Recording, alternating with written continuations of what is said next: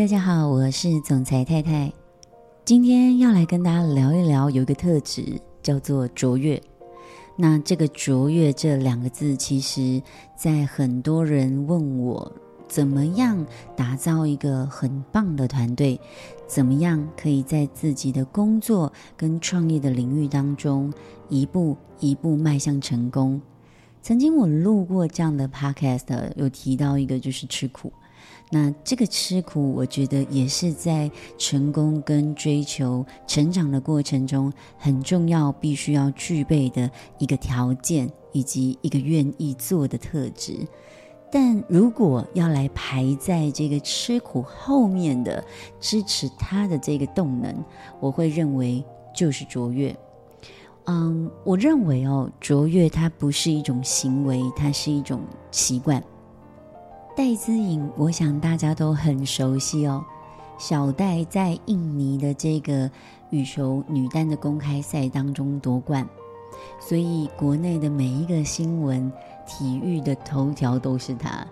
她曾接受这个《天下》杂志的采访的过程中，其实不难发现，她具有所有成功人士那些美好的特质。大家都知道他很低调嘛，哈，很谦虚，然后他非常的正向，非常的自律，然后他连生日都在练球哦，所以卓越其实他是一个成功人士当中非常非常重要的一个特质，总是可以带领着我们好还要更好，所以成功人士通常都具备两种特质，这两种特质会让他们。不断不断地朝着他们的目标往前走，这两个特质啊，就是自律跟卓越。我常说，其实这两个特质就是我们一开头讲的，它其实是一种习惯。有多少人呢，在面对一些困难跟挑战的时候，他所选择的并不是让自己养成自律的人格。大多数人总是很习惯妥协，比如说今天下雨了，所以我就不需要到路上去拜访客户；比如说我今天心情不好，所以呢，我就可以中断我的工作，请一天假去放个懒；比如说今天我睡过头了，anyway，等等等等等。所以自律其实非常非常的重要。但是大多数的人总是会因为情绪而放弃自律。那会放弃自律的人，当然就不会是一个追求卓越的人。所以，如果今天你问我，我们要怎么样成功，迈向一个完全不一样的人生，我常常说的就是，我们要成为那个更好的自己。如果你有一个想要成为更好自己的那个渴望，那么换句话说，就是你有一个追求卓越的人格特质，所以你可以问问自己哦：我是一个懂自律的人吗？那懂自律应该要包括哪一些方面才叫做懂自律呢？要我说，大概可以分成几个部分。就如同刚刚跟大家分享的，你要养成一个自律的态度跟自律的习惯。首先，第一件事情是你要学会管理你的情绪，因为管理你的情绪是一门非常重要的功课。如果你在发生事情的当下，你没有办法接纳自己的情绪，也没有办法接纳他人的情绪，没有办法跟情绪共处。那么你可以想象得到，你会有多少的决定跟行为会被影响？那管理情绪这件事情，如果我们一直以来都处理的不好，怎么办？我要跟大家分享好消息是，它是可以透过学习来养成的。毕竟生活中真的琐碎的事情，大大小小以及不如意、不如我们预期的事情太多了。如果我们没有学会去管理我们的情绪，那么这样子的表现是没有办法让你养成一个好的自律的行为。再来，如果我们要养成一个自律的态度，你首先接下来要学习的事情是，你要学习学会如何说话跟表达。我们都知道哦，情商很高的女星志玲姐姐，她有一本新书叫做《刚刚好的优雅》。就是讲她自己的修养之道。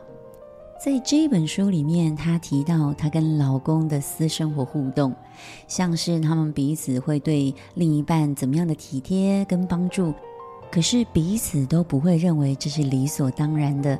他们常常挂在嘴上的事情，谢谢跟对不起。那他在书里面也有提到哦，他不是因为修养很好就没有情绪哦。当他的情绪来临的时候，他会想一件事情，就是。我的情绪是不是要由眼前的这个人负责？换句话说，他会思考我有没有机会用好一点的表达方式跟对方沟通？我能不能试着用温和一点的方法，而不是愤怒的方法，而不是用出口伤人的方法跟对方沟通？要知道，你说出去的话就像泼出去的水，收不回来。圣经上有一句话哦。我们要说安慰、造就、劝勉人的话，而一句好话就像金苹果落在银网子上面，它是可以帮助人的。而你所说的每一句话，其实也代表着你的内涵跟修养，这真的非常的重要。你记得，话可以伤人，也可以伤自己。还记得我们上一个特质吗？管理情绪。所以，如果你不懂得好好的说话跟表达，那么情绪的管理一定会降到冰点，或者是喷发到火冒三丈。OK，那如果我还要养成纪律，还有什么样子的一个呃条件，还有什么样的特质哦？掌握时间是一个非常重要的东西。现在人呢，很奇怪，越来越不重视时间，但你知道吗？时间不是时间，而是生命。每一个人的时间就等于他的生命。如果你不重视别人的时间，其实相对你也不重视他人的生命，对自己也是一样的。我们在跟我们的团队，我们在跟人互动的过程当中，守时真的非常的要紧哦。尤其是如果你在工作的话。除非真的是非常不得已，否则你根本不应该浪费别人的时间让他来等你。我们最好做的事情是在自律的这件事上，时间我们凡事在每一个时间点都可以提早十分钟，因为当你表现出对时间上的自律，别人就会愿意跟你合作，因为小事情看大成就嘛。你的时间花在哪里，你的成就就会花在哪里。一个懂得掌握时间跟规划时间的人，会决定你成就大小很重要的关键因素。再来，养成一个自律的人格，你还有一个非常重要的表现，就是你会拥有一个健康的身心灵。这个条件呢，太重要了，但是大部分的人都不在意。我们刚刚有提到小戴，对不对？其实很多的运动选手，他们都过着非常有规律的生活，他们养成良好的习惯、健康的习惯，为的就是让他们在比赛的时候有一个杰出的表现。所以回推哦，不是只有运动员呐、啊，对我们一般人而言，你懂得一个纪律的生活，守护你的健康，那么你在朝你的目标跟成功迈进的时候，你才不会没有体力跟健康完成它，对吧？所以跟运动员一样的，你拥有一个健康的身心灵，你才有迈向成功的首要条件。OK，我们要追求卓越，那么你第一件事情要学会的就是你要设定你的目标。很多人在设定目标的时候，其实都不清不楚。举个例子，当我问我的伙伴，你想要赚多少钱的时候，好多，绝大部分都会告诉我越多越好。但是越多越好是怎么样才叫做越多？怎么样才能够成就你的越好？每个月多赚一块钱算多吗？OK，所以如果我们要设定目标的时候，那是必须要非常清楚的。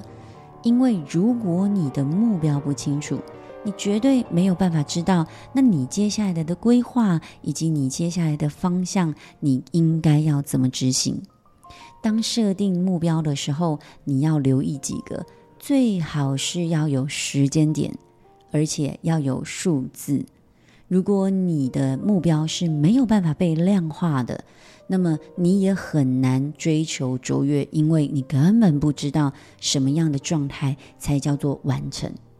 那么在追求目标的过程当中，最好的是你要找跟你一起前进的伙伴，因为一个人走得很快，但一群人才会走得很远。一个人非常容易没有动力，一个人非常容易忘记为什么我们出发。但是如果有同伴跟我们一起前进，当设定好目标之后，这个过程我们才有人可以互相鼓励打气。当然，有问题才有动力一起走下去。最后，我们在设定目标之后，你一定要下定决心。为什么要下定决心？因为成功不是一蹴即成。你必须要非常专注你自己的目标，而且你要坚持投入所有应该要做的每一个行为。对于运动员而言，那就是操练。再想想看哦，我们的运动员他是忍受日复一日非常繁琐的熬练、无聊，然后撞墙期，但是他们没有放弃哦。所以，如果你不能熬过这个撞墙期，那么你的决心其实是不够的。当然，你就容易在中途就放弃了。